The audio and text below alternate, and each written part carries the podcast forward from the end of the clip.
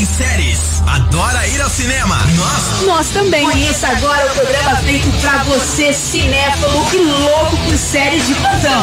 Está no ar o Claquete, com muita informação e um papo descontraído. Você ficará por dentro das suas últimas novidades de séries e filmes mais bombásticos do momento. Curta teorias mais mirabolantes das suas séries e sagas preferidas. E entre na maior nostalgia com as trilhas sonoras que marcaram a sua vida. Pega a sua pipoca e fique bem relaxado, porque o Claquete está começando. Claquete. Claquete no ar, começando aqui pela Web Rádio Pânico Brasil ao vivo, diretamente de Campo Grande, Paraná e Bahia, agora 17 horas em ponto pelo horário oficial de Brasília. Eu sou o Vini Nunes, chega mais e aqui comigo está o André Cru e o Ednásio. Boa tarde, pessoal. André Kroll nada, meu nome é Zé Pequeno, mano. Boa tarde, velho. Boa tarde. Ed, boa, boa tarde, tarde, galera. Boa tarde, boa tarde, boa tarde, André. Boa tarde, Vinho, ouvintes da Rádio Pânico. Tamo junto aí mais uma vez, graças a Deus. E manda logo aí, Vinho, o que é que tem pra gente hoje aí nesse claquete. O André já soltou um spoiler aí falando do Zé Pequeno, né, né, André? Diga lá, Porra, André. Eu esqueci, que... desculpa aí. O que, que a gente vai falar hoje, André? Dê as honras. Cara, hoje nós vamos falar sobre aqueles personagens coadjuvantes que na real, assim, de coadjuvante não tem é nada, né, mano? Os caras roubaram o filme pra eles mesmo e tem muita coisa boa pra gente falar hoje aí. Vamos começar por quem? Cara, eu vou começar pelo coadjuvante dos coadjuvantes que fez de um filme de herói mediano um puta filme, entendeu? Eu vou falar do Coringa do Riff Ledger. Puta que personagem, que atuação, cara. E que pena que infelizmente o ator teve um final tão trágico assim. Mas não é o meu Coringa preferido. Eu acho que ele rivaliza bastante com o Coringa do Joaquin Phoenix, que até agora foi a versão que mais me agradou. Mas assim, é inegável o trabalho dele, tanto que pela primeira vez na história do Oscar alguém ganhou prêmio de ator coadjuvante de maneira póstuma, né? E como eu falei na introdução aí, cara, é, salvou o filme do Nolan, entendeu? Porque eu volto a dizer, eu insisto nessa tecla. Batman o Cavaleiro das Trevas não é um filme de herói excepcional. é um filme mediano que ganhou muito status graças ao trabalho irretocável do Riff Ledger. Com certeza. É... Hoje em dia você, você lembra do, do Batman, né, o Cavaleiro das Trevas, e é impossível você não associar logo ao Coringa do Heath Ledger. É, é, um, é um coadjuvante consolidado, né? Todas as listas de coadjuvante, nas rodas de, de bate-papo de amigo, todo mundo quando comenta sobre coadjuvante, o Heath Ledger tá ali encabeçando a, a, a lista, porque foi sensacional o que ele fez ali, o que ele conseguiu extrair do personagem, a própria preparação dele para o trabalho, né? Tem muita, muita coisa envolvida, inclusive é, é, essas coisas são bem mais comentadas até do que, do que o próprio filme, o enredo do filme, né? Então ele incorporou mesmo o personagem do, do Coringa e com, e com certeza roubou todas as cenas em que participou. É, a gente queria ver o, o, o Rick Ledger o tempo todo, né? Porque o Christian Bale desempenhou legal o seu papel, mas é um cara que convenhamos, né? É um Batman bem, bem apagado, né? Então, com certeza, o Rick Ledger é, é sim um, um, coadjuvante já consolidado, né? Tá aí na, encabeçando as listas. Roubou todas as cenas, né? O filme, realmente, como o Ed falou, quando a gente lembra de desse, desse Batman, a primeira, a primeira coisa que vem na nossa cabeça é justamente é, a atuação do Heath Ledger nesse filme, uhum. que foi impecável, né? Impecável. Carregou impecável. o filme nas costas. Inclusive, eu acho, atribuo que o, o, glamour todo em cima do filme, acho que o André concorda, porque o André detesta o Nolan, né? Não. Isso é. todo o glamour que, que, que o filme tem, eu acho que, digamos assim, que 70% vai pro Rick Ledger e, e, e, os, e os, outros 30% divide pro Nolan, o Christian Bale e o pessoal da produção. Acho que é fato isso. Eu acho que é muito assim, sabe? É muito de você analisar a obra como um todo, sabe? Eu acho que eu. Não dá pra tirar muitos méritos do Nolan, assim, apesar de não ser meu diretor preferido, mas assim, ele. ele pavimentou o caminho para depois vir o Heath Ledger e, e conseguir traçá-lo, traçar o mesmo assim de maneira gloriosa, entendeu? Porque primeiro de tudo, cara, a gente tem que valorizar a visão realista do Nolan, tal, todo o ambiente que ele criou, a Gotham City muito próximo de uma realidade, mas ao mesmo tempo um ambiente totalmente no ar e ameaçador, entendeu? O Batman, assim, que se não é, porra, aquele Batman fodão que a gente tava esperando e tudo mais, mas assim, tem seus problemas, mas também é um personagem que favorece muito o engrandecimento dos vilões dele, entendeu? Só que assim, é, a atuação do menino é irretocável. A atuação do menino é irretocável. Tanto que no, no filme seguinte que você não tem o Coringa como base, entendeu? Puta, aí tem que prevalecer. O, brusca, né? Porra, tem que prevalecer o enredo, entendeu? E aí um monte de decisão errada, assim, um monte de coisa questionável, e viram. Verdade. Puta, vira um filme meia boca pra caramba, né? Eu cito como exemplo as decisões, soluções de roteiro horrível, né, cara? Porque, por exemplo, quem, aonde em sã consciência que um comissário de polícia vai mandar todo o departamento de polícia dele para debaixo do subsolo, gente? Entendeu? É, as decisões é. Entendeu? Então tem umas soluções de roteiro assim, bem, sabe, bem zoadinhas. Então, ponto pro Rich Ledger, puta ator, e mais uma vez, eu lamento muito que as coisas tenham terminado como terminaram. Pois é, a gente fica imaginando como que seriam os próximos trabalhos desse cara, mas infelizmente a gente só vai ficar na curiosidade mesmo porque ele partiu e mas deixou aí um trabalho impecável. Qual que é o próximo da nossa lista aí, gente? Faz as honras aí, Ed. Bora lá. Vou falar de um cara aqui que para mim é um mito. Eu sou muito fã dele, que é o Bruce Lee. É, falando do primeiro trabalho dele, o trabalho que foi responsável por alavancar, né, levar ele para os holofotes aí em Hollywood. Ele já tinha um certo conhecimento, é, mas foi no Besouro Verde que realmente a carreira dele deu um baque. E com o personagem Cato ele conseguiu roubar. E, na verdade, o Besouro Verde é uma série, né? Durou de 66 a 67. Teve uma temporada, ou duas, se eu não me engano. E ele conseguiu roubar o protagonismo do, do, do Van Williams, cara. Que era o Besouro Verde, era o personagem principal, mas ele como Cato, um, um tipo de Robin, né? um ajudante. E conseguiu roubar a cena, né? Com suas performances, suas, suas lutas bem coreografadas, bem real então o Bruce Lee conseguiu assim roubar a cena ali em todas, todos os momentos que ele participa, ele, ele tira todos os holofotes do, do Van Williams. E a partir desse momento aí, desse personagem aí, é que ele ganha status de, de astro, né? Então, com certeza o Bruce Lee, seu primeiro papel como coadjuvante, merece estar aqui nessa lista. Cara, eu vou te falar, por isso que você tem que ouvir o claquete, entendeu? Que acima de tudo é um ganho de conhecimento assim incomparável, porque eu nem sabia que o Bruce Lee alguma vez na vida dele tinha sido coadjuvante, entendeu? Uhum, e eu, né?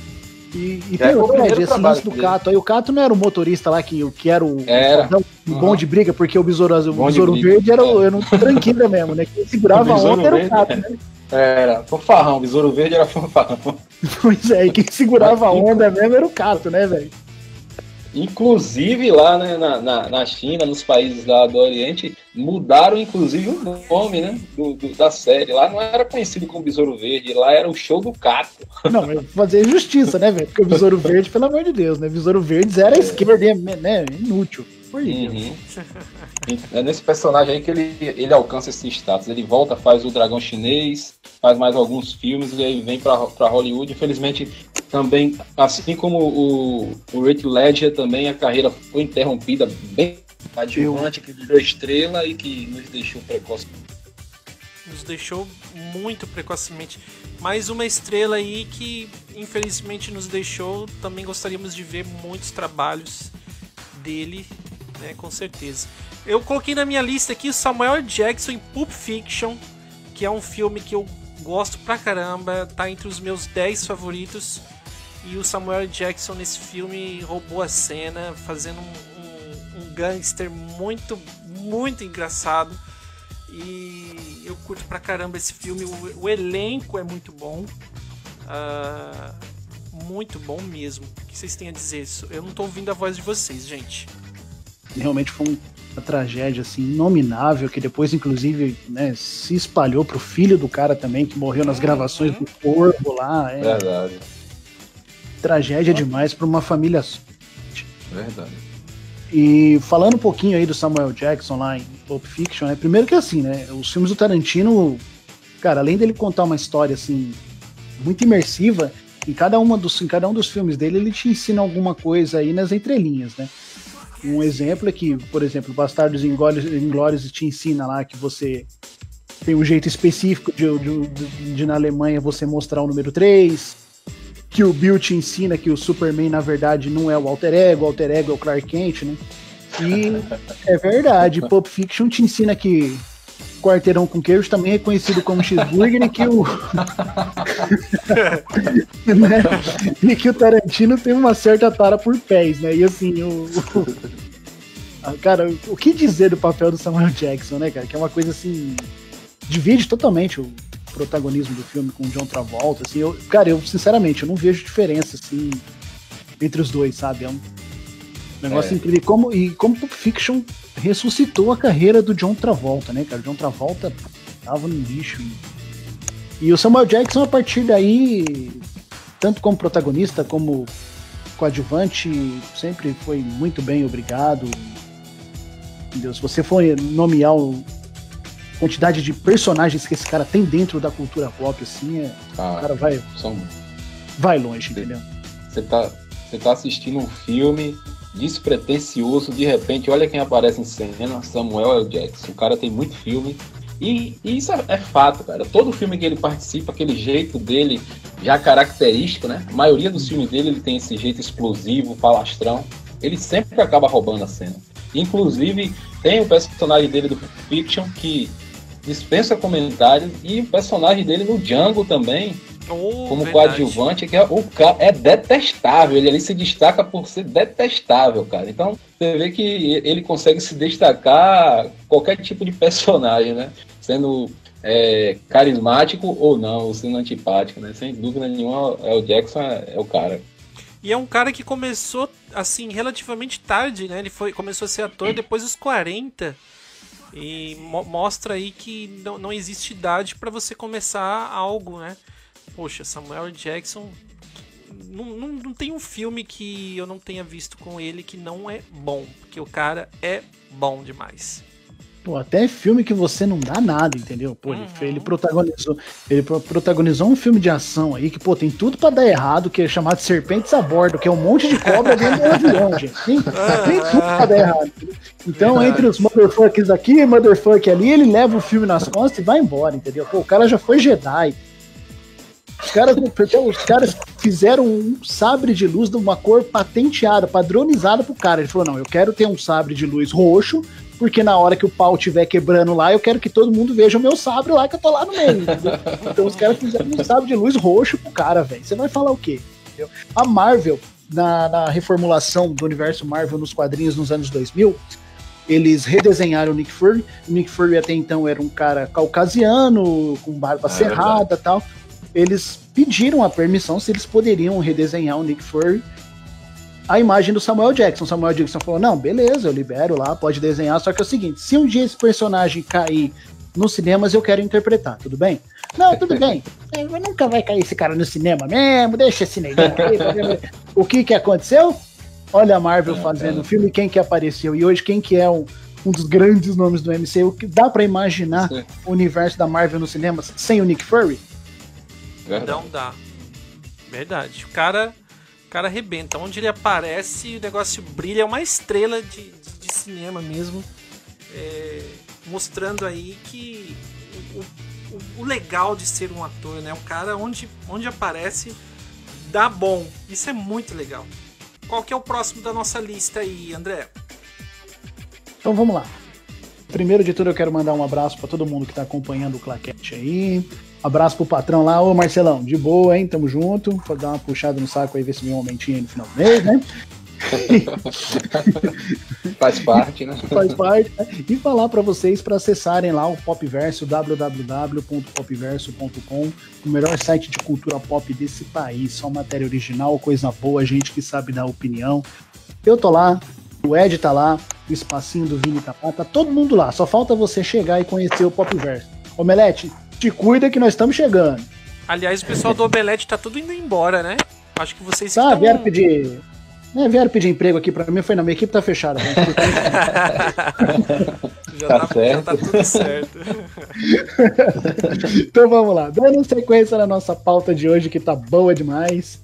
Eu quero falar do Zé Pequeno, cara. Porque não dá pra você falar de coadjuvante que rouba a cena e não falar do Leandro Firmino. Aliás, o Ed que tá aqui, que vos fala, o Ed entrevistou o Leandro Firmino, teve Ai, essa honra aí de, de entrevistar o cara. Se vocês quiserem conferir essa entrevista na íntegra, ela tá lá, destacada no site do Popverso, é só acessar lá, www.popverso.com.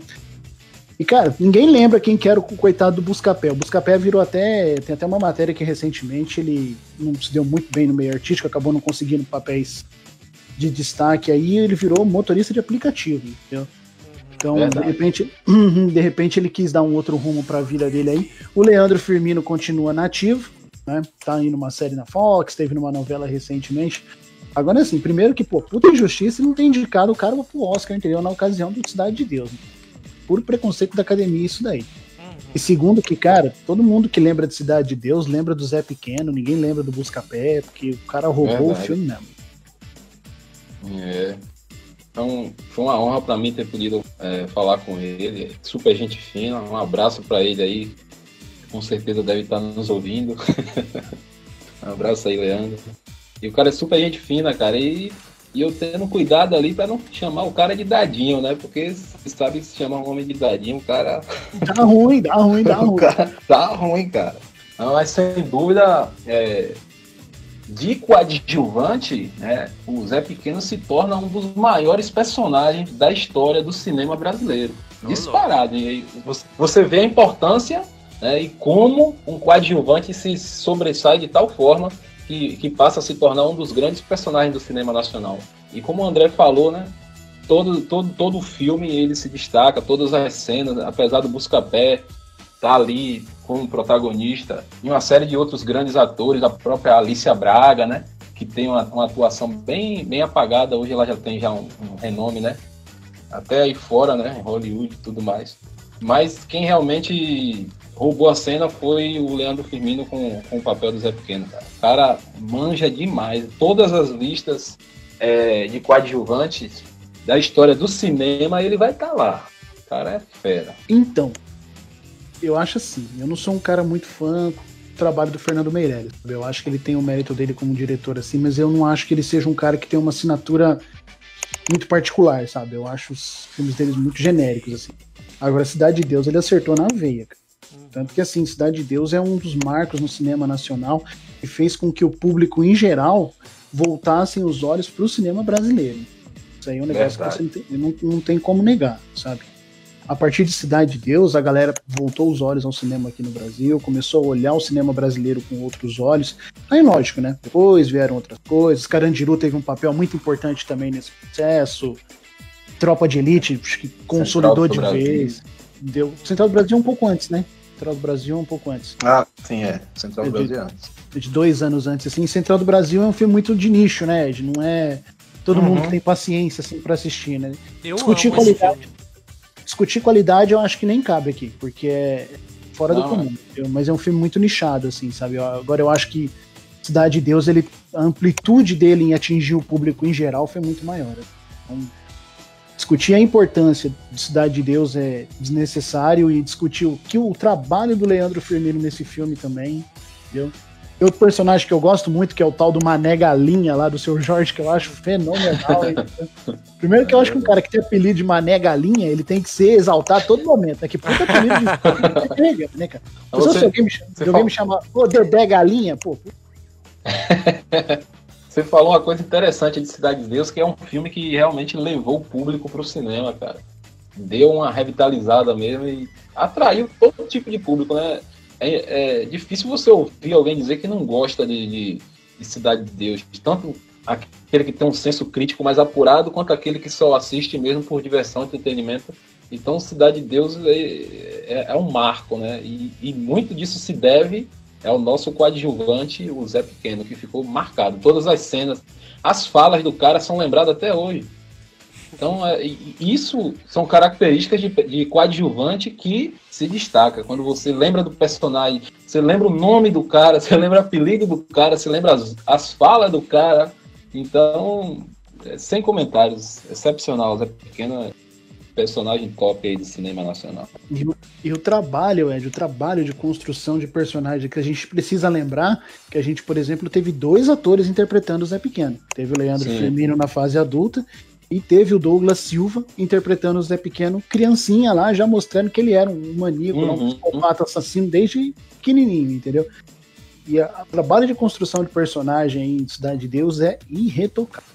Então, assim, é, é um puta filme, é um puta trabalho do Leandro Firmino aí, que depois brilhou em outras mídias aí. A gente deseja para ele todo o sucesso do mundo na carreira. Muito sucesso.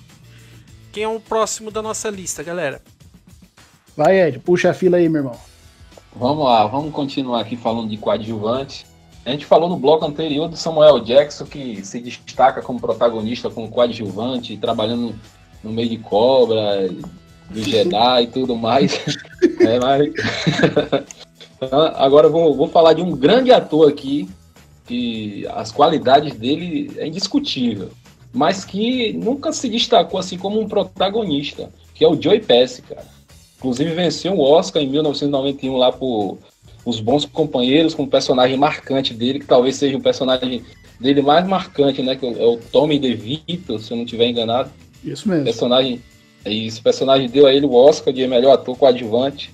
E ele foi indicado mais algumas vezes por Toro Indomável, agora o irlandês. Então é um baita de um ator indiscutível, né? As qualidades dele, mas que não, não se destaca como, como protagonista, né? Mas como o assunto aqui hoje é coadjuvante, o, o Joey Pesci é figura carimbada. E eu, é outro cara que, assim como o Leandro Firmino, qualquer lista de melhores coadjuvantes que você for fazer, o cara vai estar, entendeu?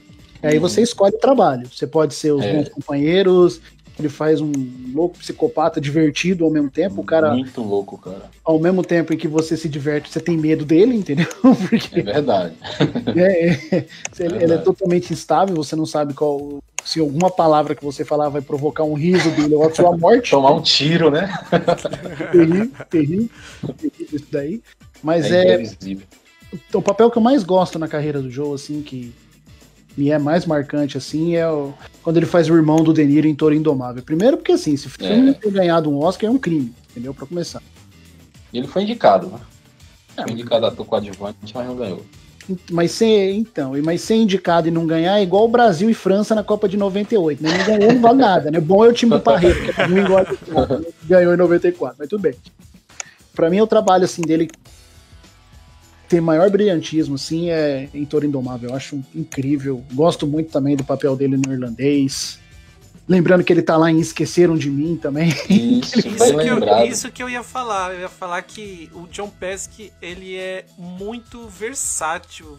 Ele em Esqueceram é. de Mim brilha muito. Ele tá lá em Máquina Mortífera também, enfim. Ele tá. tem um carisma, cara. É, mesmo ele sendo vilão, mesmo ele, ele na sua maioria, sendo personagem né, voltado mais pro lado do mal, mas ele tem um, um carisma que, cara, é, é difícil você ver. A qualidade excelente que o Joey Pesci. É impossível não lembrar ele, um, um, cara bandido lá no Esqueceram de Mim e você gostar do cara. Aquele sorriso dele.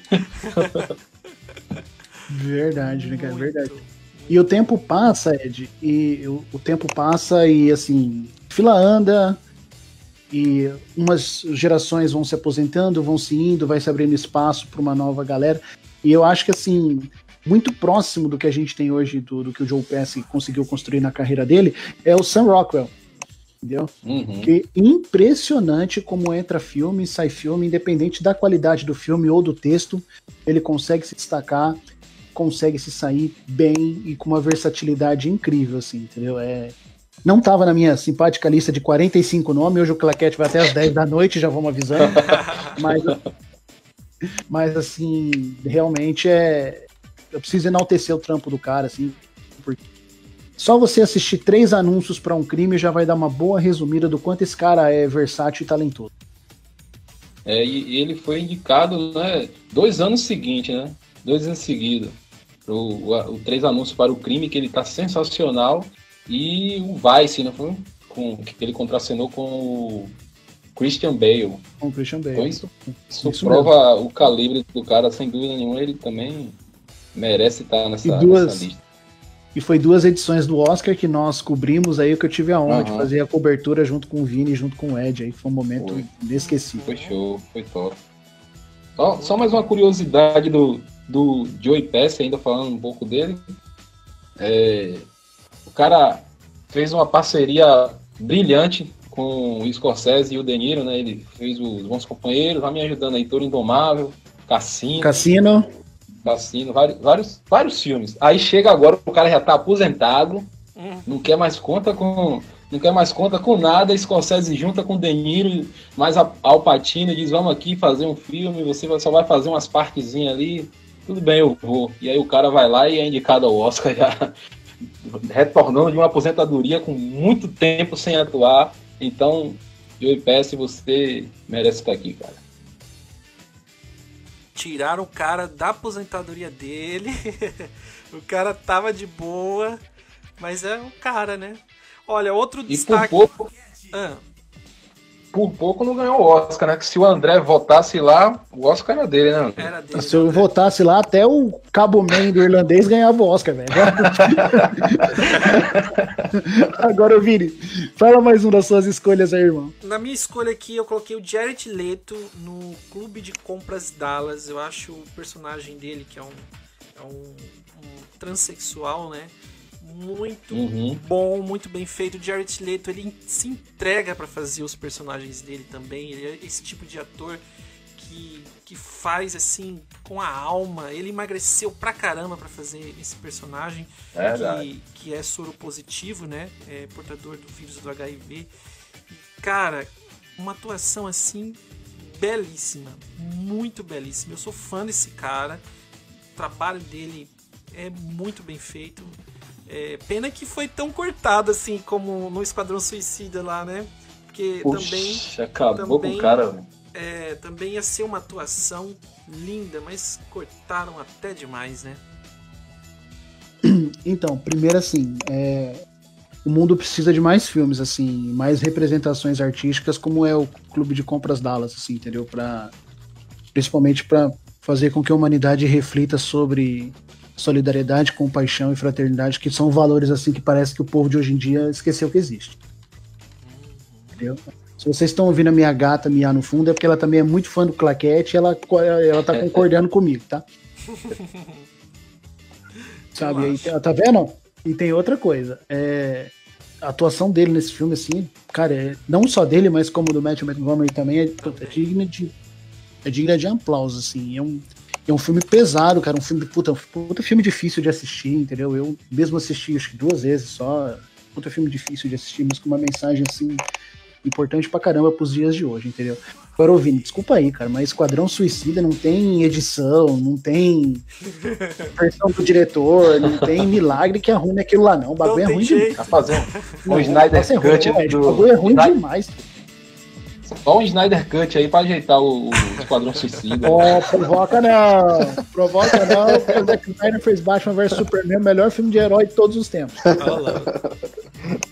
Não, cara, eu vou falar um pouco aqui do, do Leto porque é um dos meus atores favoritos também. E o cara, a entrega dele em todos os personagens, né? a maioria dos filmes que eu assisti dele, é perceptível a entrega dele, a dedicação, tanto na hora da atuação como antes, inclusive o Coringa, que foi uma, uma infeliz escolha dele. E também ele não ia adivinhar que ia sair aquela bomba, né? Felizmente.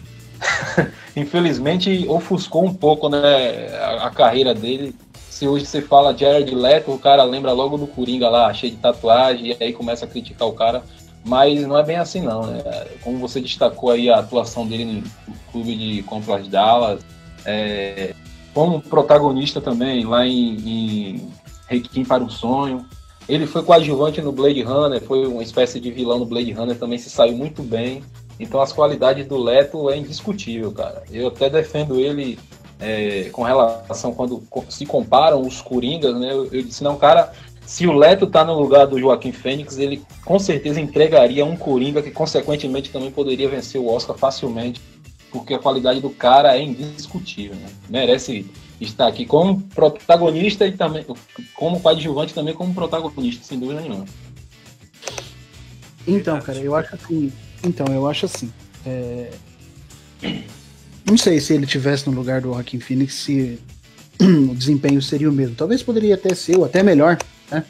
O talento dele eu acho que não, não se questiona. Mas eu acho assim, cara, esse tipo de ator é... são caras assim que eles não são de abraçar todo tipo de obra, entendeu? Os caras escolhem meio que a dedo o trabalho deles, sabe? E aí eu acho que não ia, o cara não ia. Se ele tivesse pegado e, e lido o roteiro do Esquadrão Suicida e entendido que aquilo ali era uma furada, entendeu? Eu não acho que o cara ia abraçar a ideia por mais que pagasse bem. Uhum. Saca? Eu acho que o problema ali não tá ligado a dinheiro, não. Eu acho que o problema ali tá ligado a quem fez a edição do filme, cortou as cenas do cara, entendeu? Tirou trechos do filme aí que eram importantes para dar profundidade no personagem e tudo mais, e sei lá, cara. Eu acho que muito daquilo tá, tá muito ligado a esse fato, entendeu? Eu não, não acho que ele ia ler o, eu não acho que ele ia ler o roteiro e o script do personagem, tá, se tivesse do jeito que tá, falar, putz, isso aqui é uma merda, mas eu vou fazer. Uhum. Eu acho que também é, vai. Um... Eu acho que vai muito nessa linha aí, tá ligado? Só que assim, é, a, a concepção do personagem não me agrada, saca? Coringa com tatuagem na testa, com dente de prata, sabe? É. Na boa, assim. Batidão. Assim, não, não rola, entendeu? Só faltou andar com, a, com, com aquelas correntes de MC, tá ligado? Não, pra mim não rola, saca? Pra minha opinião pessoal, não rola. A concepção do personagem não rola. Mas eu acho assim que ele foi muito prejudicado pela edição do filme, que a gente sabe que Esquadrão Suicida é outro filme que foi limadíssimo. Horrível. Super limado. Isso Bom, bora lá. Seguindo aqui a nossa simpática lista de onde de filmes onde o protagonista não protagoniza nada, né? Quem tá protagonizando aqui é os, é os simpáticos coadjuvantes. Cara, eu preciso falar. Eu vou a minha vida inteira eu vou reclamar disso daí. Vou ficar velho gaga, vou encher o saco dos meus netos reclamando disso daí também, porque é uma tristeza. Vou falar do Sylvester Stallone em Creed.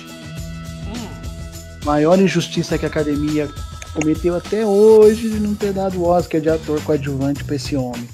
Porque, olha, se você acha que o Stallone é um ator só de filme de ação, que tem sempre a mesma cara, que é inexpressivo, cara, vai lá, assiste Creed lá, depois você me fala. Porque, olha, o desempenho do homem é, é fora do comum. Entendeu? Primeiro que assim, o trampo do Ryan Coogler como diretor, não é à toa que o cara puta, foi mega endeusado aí depois que ele fez Pantera Negra e tal, porque o trampo do cara é bom mesmo, entendeu? Ele tem uma assinatura particular assim que é muito própria dele e ele tem uma visão e uma forma de abordar temas, principalmente referentes à cultura negra, assim, que é, cara, de você tirar um chapéu.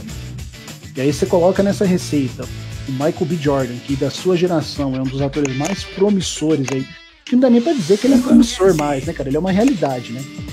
E juntando, e juntando com o Sylvester Stallone, assim, com uma atuação magnífica. Cara, o Stallone nasceu para viver o rock. Você sente, você sente amor no que o cara faz. Stallone é o rock. Acho que é a mesma pessoa. Eu também acho, entendeu? É tipo, é tipo Batman Bruce Wayne. O, ele, ele é o rock. O lance do Sylvester Stallone é só pra socializar, entendeu? Só pra postar foto é, na rede social. É, é. é bem isso. Cara, e o, o homem cara... ganhou. Ele ganhou o Globo de Ouro, mas não ganhou o Oscar. É, bem. A comparação é, é, é válida o, o rock é o Stallone, o Stallone, o Stallone é o rock, cara. Eu, eu gosto, gostei de Stallone desde o primeiro rock, dentro do 2, do 3, o 4, que pra mim é o melhor. Eu sempre gostei da atuação dele é, é, como, como rock. E quando ele chega em Creed, ele, ele mantém né, é, essa, essa boa forma. Agora como coadjuvante, não mais como protagonista. E sem dúvida nenhuma ele rouba a cena, né? Ele, é ele que na verdade, o filme ainda gira em torno do rock, né? Inclusive, eu não sei se com a saída do, do Stallone, essa franquia aí, o rumo que tá tomando, se o, o. Jordan, mesmo sendo tão talentoso como isso é fato, né? Não sei se ele vai conseguir levar nas costas, não, porque o, o, o rock, é, nos dois Creed, é ainda quem, quem dá toda a essência pro filme. Então, com certeza, merecia, se não pela atuação, mas pelo conjunto da obra todo, toda que, o, que Stallone vinha fazendo aí, não só no rock, mas em outros filmes também, que é, Stallone é, é, é, aquele ator que ele, ele dá alma ao personagem, né? Ele, ele dá um, um ele tem uma coisa diferente, né? A essência do Stallone é diferente, ele é sempre carismático, né? É uma, é uma coisa que a gente não vê muito no, nos atores, principalmente hoje em dia, né? Essa, essa alma, essa áurea que ele tem positiva. E é assim, né, cara? É verdade, Vini. É assim, né? É muito de você entender também para que por quais caminhos você quer conduzir o teu trabalho, entendeu? Porque, pô, os caras lá em Rock 2, Rock 3, lá já nem lembro mais, os caras introduziram um filho lá do Stallone, entendeu? Um filho do Rock. Só um segundo. Acho que foi no Rock 3, se eu não tô enganado, eles introduziram o filho do cara lá, entendeu? E, pô, tudo levava a querer que, sei lá, que em determinado ponto, pô, os caras vão continuar a franquia lá com o filho do Rock, que ia ser, pô, covardia, negócio totalmente previsível, assim, né, cara? Eu vou continuar o legado de lutador do meu pai. Mas não, né, cara? Pô, eles levaram o moleque, foi por outro lado, virou executivo, tem uma puta de uma relação complicada com o pai, entendeu? E aí você traz, pô, o filho do Apollo, que foi talvez o maior rival, e, de, e, também o maior amigo que o Rock teve durante uhum. toda a franquia, entendeu? E falei, puta, Cara, em determinado ponto eu podia ter jogado aquela toalha e salvado a vida do Apolo, mas pô, eu tenho uma segunda chance com o moleque dele aqui, então dessa vez eu não vou é, errar. Sabe? Então, cara, é. Puta, história de redenção e de amizade, assim, puta, bonita pra caramba. Então eu acho que é. Também, como o Rock é o cara que praticamente é dono da franquia e ele que coordena a coisa, entendeu? Como o Stallone é o, o dono da franquia e ele que coordena a coisa. Eu acho que tem muito dedo dele, assim, pelo lado, por qual lado que essa, caminha, que essa franquia caminha aí atualmente. Legal. Quem é o nosso próximo da lista aí, pessoal? Ô Ed, fala um aí, meu filho. Eu vou, vou falar um agora bem fanfarrão para descontrair aqui. Hum. É, acho que vai, vai ser unânime. Terry Crews, né? A gente já oh. falou dele num programa anterior aí. e pelo seu carisma, acho que bem mais pelo carisma do que, do que pelas próprias atuações, né? Ele, ele traz aquele personagem que traz uma alegria para a cena que acaba trazendo todos os holofotes né, para cima dele. Né? Vamos falar um pouco da série.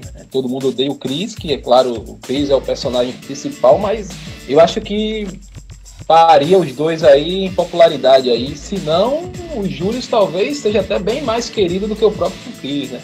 É, a cena lá da, das branquelas também, que ele é, em, várias, em várias oportunidades, várias cenas ele roubou, né? Todo o protagonismo, inclusive quando você fala as branquelas, a maioria das cenas que você imagina é com o Latrell Spencer, né? Então, Terry Crews é um cara sensacional, cara.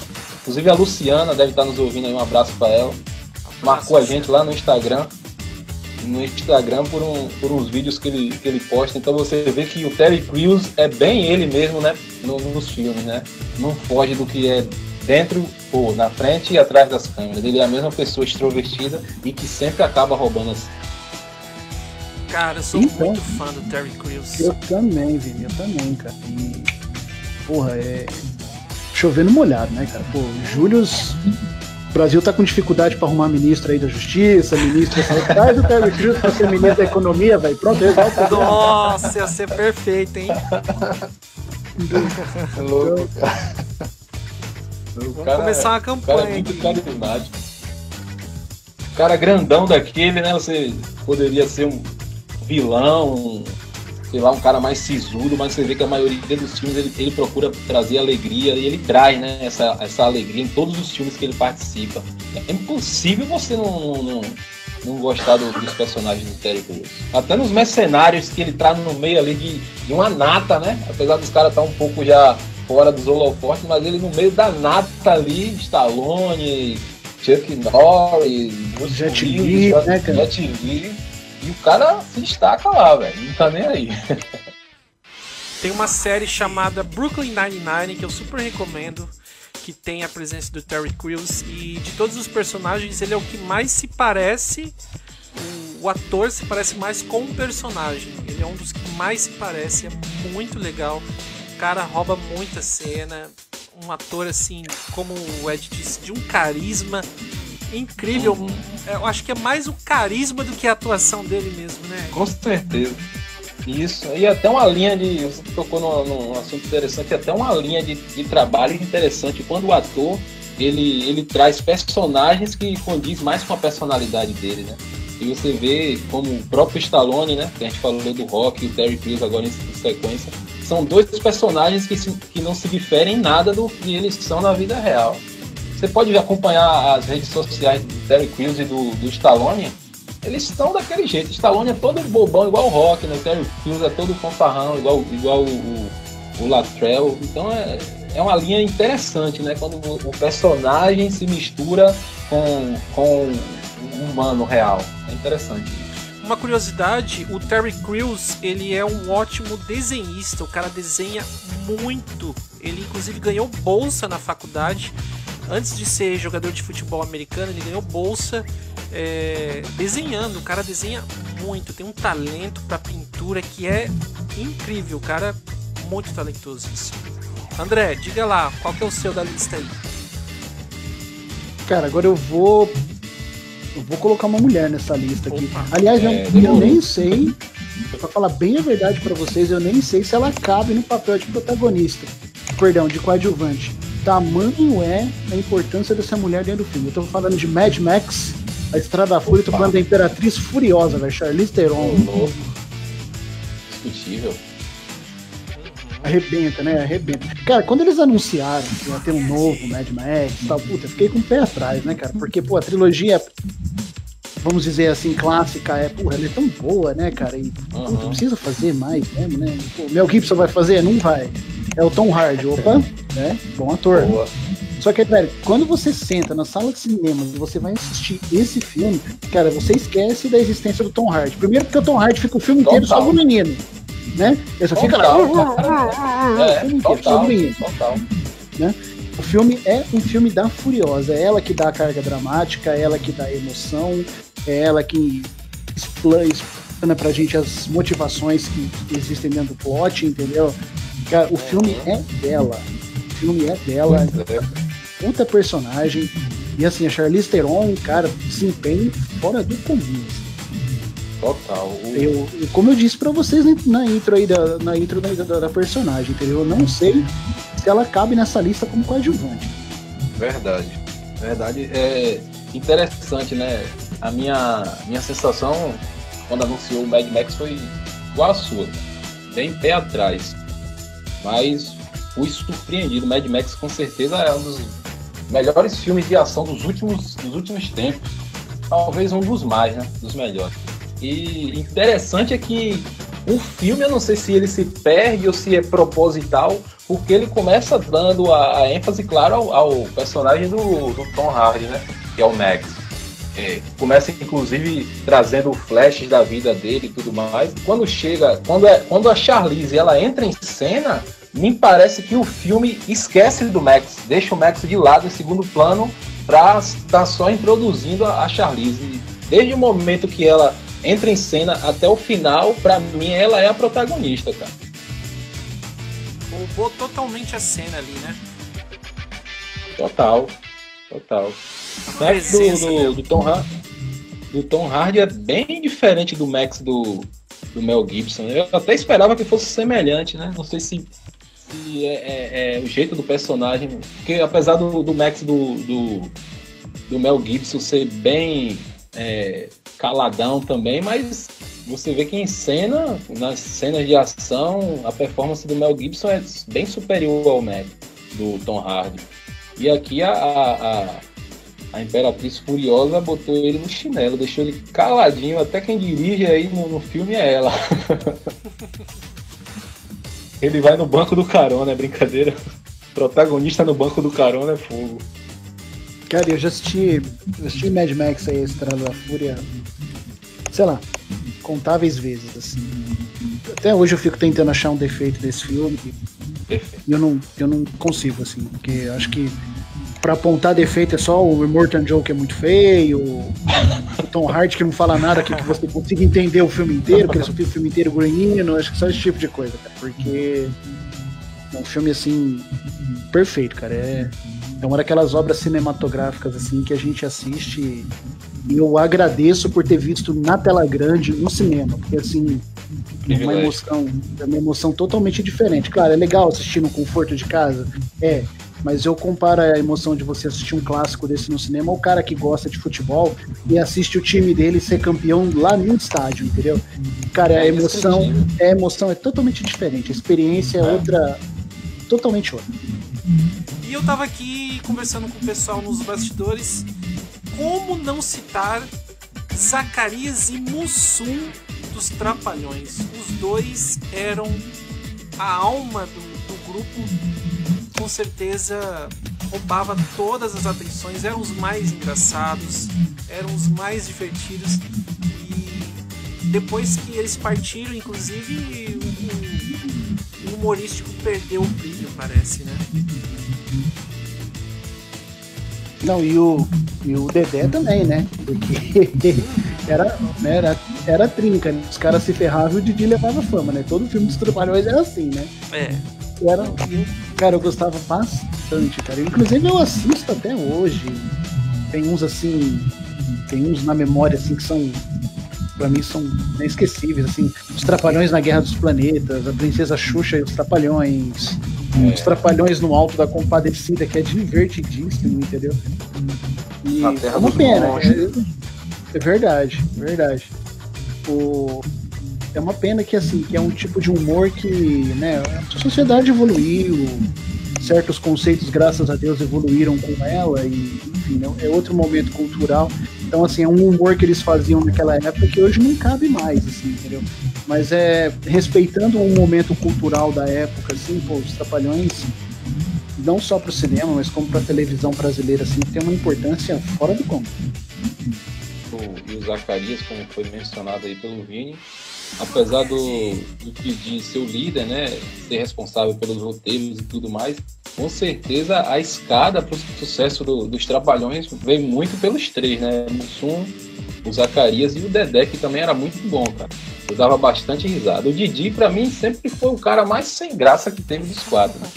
Então, é, o, que, o que pesou mais para ele, inclusive pro, pro que ele é hoje, né, cenário humorístico do Brasil, foi realmente o talento dele para escrever, né, para criar roteiros e tudo mais, mas como personagem, sem dúvida nenhuma, Zacarias e, e Mussum e o Dedé roubavam, roubavam a cena, foi a escada para o sucesso do, dos Trapalhões. Então, bem observado também pelo Vini, que depois que, felizmente, os dois partiram, é, o sucesso decaiu, também atribuído à, mudança né, de rumo que, que não só o humor, mas todas as vertentes de cinema e TV é, passaram por essa transformação que hoje não, não é mais bem visto, bem aceito. Eu me lembro de um, de um episódio né, na série de TV dos Trapalhões, inclusive, e foi a maior sensação foi quando eles levaram o Terence Hill e o Bud Spencer, não sei se vocês se lembram, que era uma das grandes inspirações dele.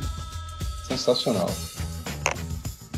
Então, porque além de, além de tudo, né, cara, os Trapalhões eles tinham o lance do texto, né, cara? Que o texto era, puta, engraçado pra caramba, entendeu? Os diálogos eram ótimos, assim. E aí, cada qual, né, cada um nas- cada um no seu quadrado, na sua plataforma ali, mas, né, pô, os bordões, assim, inesquecíveis, o sotaque do Mussum e tudo mais, mas também os Trapalhões eram um humor muito físico, né, cara? Era um humor muito físico, né? Então, tinha aquele, né, é, é queda, é tapa na cara, é não sei o que, entendeu? Então, assim, eles rein, eu digo que eles inventaram uma fórmula, entendeu? Mas Trapalhões eles criaram uma mecânica de humor assim tão própria deles, assim, tão difícil de replicar, tanto que depois que os caras deixaram a televisão aí, nunca mais você teve um programa humorístico que chegasse perto do sucesso e do desempenho dos caras. Fato. É, os caras eles ficaram 30 anos no ar, né? É, dezenas de filmes. Com certeza foi um marco na, na história cinematográfica e televisiva do Brasil, assim, sem precedentes nenhum, com certeza. Temos mais nomes aí na nossa lista, gente? Ô Ed, meu filho, quer fazer as, quer fazer as honras aí? Eu faço eu. Ah, fique à vontade. Ô, mas hoje você tá muito gentil. Eu tô estranhando. Hoje, hoje você não tá discordando de mim de nada. Você tá bem? Ed? Tá tudo bem por aí? Hoje, tá- hoje a gente tá concordando em quase tudo aí. É, pois é, eu acho que. Eu não sei. Eu, esmola demais, eu só desconfio. Mas vamos lá. Então aqui, próximo personagem da minha lista é o Christopher Waltz no papel de Hans Landa em Bastardos Inglórios. Nossa. Segundo melhor, segundo melhor filme do Tarantino pra mim.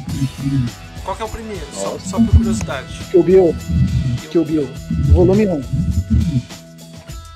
O que a gente pode destacar É, Christopher Waltz? Que o cara é um gênio também, né? O cara fala várias línguas, o cara é poliglota, inteligentíssimo. Muito bom. Inclusive, ele é um talento descoberto pelo Tarantino, né, André? Acho que. Foi. Foi. Né? Conta-se a, conta-se a história que o Tarantino escreveu o personagem, escreveu o Hans Landa e tal, mas assim, ele achava que não ia conseguir ninguém com o perfil que ele queria. Ele queria um cara que ao mesmo tempo fosse cínico, mas fosse elegante, entendeu? Ele queria um cara que fosse fluente em francês, em inglês, em alemão, mas fluente mesmo, entendeu? Então, assim, era uma série de predicados que, pô, ele imaginava, porra, esse cara só existe na minha mente, entendeu?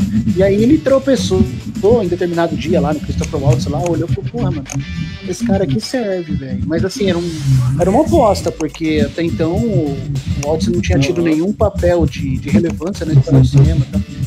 Falou, tá, mas beleza, eu vou entregar pra esse cara. E, velho, o, o trabalho que ele fez. E assim, emendou um no outro, né? Porque ele foi um Hans Landa incrível, né? Um nazista incrível, entendeu?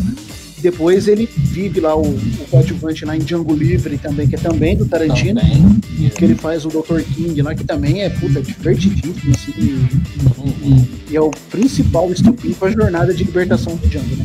Então, eu sou muito suspeito pra falar, tá ligado? Eu sou muito suspeito pra falar, porque, puta, eu adoro o papel do Landa, entendeu?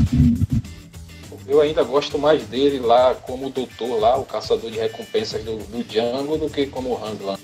Mas sem dúvida são, são dois grandes personagens e, e ele se destacou nos dois, cara. Eu, é, eu atribuo que lá no, no, no Django ele divide o, o protagonismo e na maioria das vezes se sai até mais do que o próprio Jamie Foxx como, como Django. E temos o Leonardo DiCaprio também que é, já, já que a gente tá falando de coadjuvante, também rouba, rouba a cena ali naquele aquele diálogo na mesa ali, aquela cena na mesa de, de jantar, é uma coisa, coisa linda de se ver, cara. Ali é, é cinema na essência.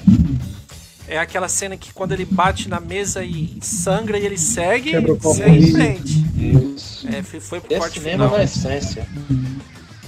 Verdade, isso mesmo. E, cara, assim, o engraçado do Hans Landa, cara, é que é tipo. Todo nazista que você estava acostumado a ver no cinema parece um negócio até meio de arquétipo, assim, de estereótipo. Mas todo nazista que você via no cinema, você, pô, você via um cara que vestia aquela farda da SS, pô, era um cara totalmente comprometido com o ideal do Hitler e abraçava a loucura do nazismo e tal, como um ideal de vida, entendeu? E ele não, cara, ele você vê que ele tava ali e tal, ele mesmo fala em uma das linhas de diálogo, pô, eu eu caço judeus assim, mas sei lá, é o meu trabalho, entendeu? Fui designado para isso. Então eu tenho que fazer ele bem feito. Tanto que no final, quando o nazismo, quando o nazismo cai, o Hitler morre lá na história do filme, etc, entendeu? Ele tenta buscar um acordo para ainda tentar se safar, né? Que é quando o, o Apache, o personagem do Brad Pitt, faz o sinalzinho né? com a cruz da suástica na testa dele, que é Então é, é realmente um personagem assim que pra mim se tornou inesquecível. Muito bom. Um excelente ator que. Onde. Qual o trabalho que ele for fazer, ele faz de uma maneira excepcional. E especialmente destaque aí pra, pra Bastardos Inglórios, com certeza. Quem mais a gente tem aí, gente? Vou, Manda aí, Ed. Vou falar aqui, vou falar dois de vez. É, são dois grandes, dois grandes atores. Inclusive, a relação deles é tão, tão estreita que é impossível a gente falar de um e, não, e não, não lembrar do outro ou não comparar com o outro. Aliás, uma das, uma das duas maiores incertezas da humanidade, né? Quem nasceu primeiro, o ovo ou a galinha, ou quem é melhor, Al Pacino ou Robert De Niro? Hum. Então, é, são dois grandes atores, né? É, suas qualidades são indiscutíveis. Inclusive, o Alpatino começa como coadjuvante lá no Poderoso Chefão, rouba a cena lá também, né? Como o papel do Michael Corleone. E, na verdade, eu, eu trago eles aqui para destacar esses últimos anos é, da carreira deles, né? Já estão avançados de idade E muitos filmes eles têm feito, principalmente o De Niro, né? Tem feito muitos filmes e se destacando, velho. Às vezes o filme é horrível, horrível, mas o cara, os caras são tão bons que os personagens deles se destacam. Você diz, eu, eu pego o filme, embrulho, jogo no lixo, mas tiro o Alpatino, tiro o De Niro. É, a exemplo do Entrando numa, numa Fria, a trilogia com Ben Stiller, que o, o, Robert De Niro se sai muito bem. O Lado Bom da Vida, que ele contra, é, contracena com o Bradley Cooper e a Jennifer Lawrence. E ele também rouba a cena, né, o De Niro o Alpatino no Doni Brasco, no último ato. Então são grandes atores consolidados que ultimamente vêm fazendo papéis de coadjuvante e vêm roubando a cena, né? Os caras sabem, tem a manha, né? Os caras se divertem atuando, vocês vê, a gente percebe que eles se divertem fazendo isso, né? Então eu gostaria de destacar os dois aí. Ou então, né, cara? Ou então, né, cara? E se você for buscar aí uma lista de filmes onde esse cara arrebenta, o cara, você fica fazendo esse programa até amanhã, né? Porque é um negócio assim, fora do comum. Ô Ed, mas você citou aí o, a trilogia do Ben Stiller lá, o Entrando numa Fria, Entrando numa Fria maior ainda, Entrando numa Fria do cacete. É tanto Entrando numa Fria que eu nem, eu nem sei mais o que é. Cara, mas o filme é ruim, mas como eu me divirto assistindo aquilo lá? Porque eu acho que aquilo é uma puta de uma roubada, cara. Né? eu me divirto, eu me, eu me divirto demais. Tem uma veia pra comédia, né? Vocês já observaram que o Danilo tem uma veia pra comédia, ele é muito bom em comédia. Pois é, cara, e, e, ao mesmo tempo ele consegue também ser muito bom no drama, entendeu? E uhum. consegue, e, e, quando ele quer passar uma imagem de aspereza, de maldade, ele consegue passar também. Consegue. Versatilidade tem nome, Robert De Niro. Pois é, é verdade. É um, é um dos atores assim da era clássica assim que eu mais gosto, cara. Assim. Eu acho que ele é um cara muito fera. Assim. E falar, pô, falar do Patinho é, pô, chover no molhado, né, cara? Chover no molhado, porque o cara é excepcional. O cara consegue mandar bem filme do Adam Sandler, então por aí você já tem uma mão. Pois é, cara. Você, você detesta o filme, mas ama o personagem. Inclusive, ele teve aí no Oscar, né? Interpretando o Jimmy Hoffa, né? Lá do irlandês. Isso, isso, se fosse um André também, dava o Oscar a ele. Inclusive, aqui agora eu vou há de concordar. A única coisa que eu concordo no irlandês com o André é isso aqui. Na minha opinião, o Alpatino merecia esse Oscar aí, pela interpretação do Hoffa. Ah, fácil, né? É, fácil. É, eu já falei aqui, a gente fez, a, gente abriu a temporada do Claquete desse ano fazendo uma análise do, da premiação do Oscar e eu falei, eu acho que o Brad Pitt já fez papéis muito maiores, muito mais expressivos e importantes do que esse Era Uma Vez em Hollywood, que é um puta de um personagem fácil, assim, que ele levou de boa, só com o carisma dele, entendeu? Atuação, atuação por atuação da Alpatino, assim, pô, dá um show dele. Hum. Verdade. Vamos às nossas considerações finais. Eu acho que a gente tem é, muito aqui a acrescentar. Tudo que a gente falou hoje foi realmente um, um programa que mostrou o cinema na sua essência, né? Ah, sim, com certeza. E um momento de descontração, de alegria uma, uma semana tão difícil que a gente teve, com o mundo inteiro protestando aí depois da morte terrível do George Floyd e tal. Eu espero que entre esses muitos filmes que a gente citou aqui hoje, que algumas pessoas se lembrem de alguns deles, principalmente aqueles que trazem mensagens de humanidade, de compaixão, que eu acho que é uma coisa que a gente está passando, está precisando nesse momento tão difícil que a gente está passando aí, né? E acessem o Popverso e domingo que vem tem mais craquete. Bom, é isso aí, galera. Só tenho a agradecer. Foi muito bom estar tá enaltecendo o trabalho desse, desses profissionais que fazem a nossa alegria, né? Que fazem parte, de certa forma, de nossa vida, nossas vidas. Provando aí que não é preciso ter muito tempo de tela e grandes textos para se destacar, né? Então eu agradeço ao, ao Vini, ao André, aos ouvintes, Marcelo, Luciana, que sempre está nos ouvindo. Obrigado a todos e até a próxima, se Deus quiser. Até a próxima, se Deus quiser. Lembrando que domingo que vem, a partir das 17 horas, estaremos de volta com mais um claquete aqui na nossa Rádio Pânico. Quero mandar o meu abraço aqui, meu cheiro pro meu mozão, a Isabelle, que tá me ouvindo lá de Maracaju. Beijo, minha querida. breve a gente já vai estar junto, se Deus quiser.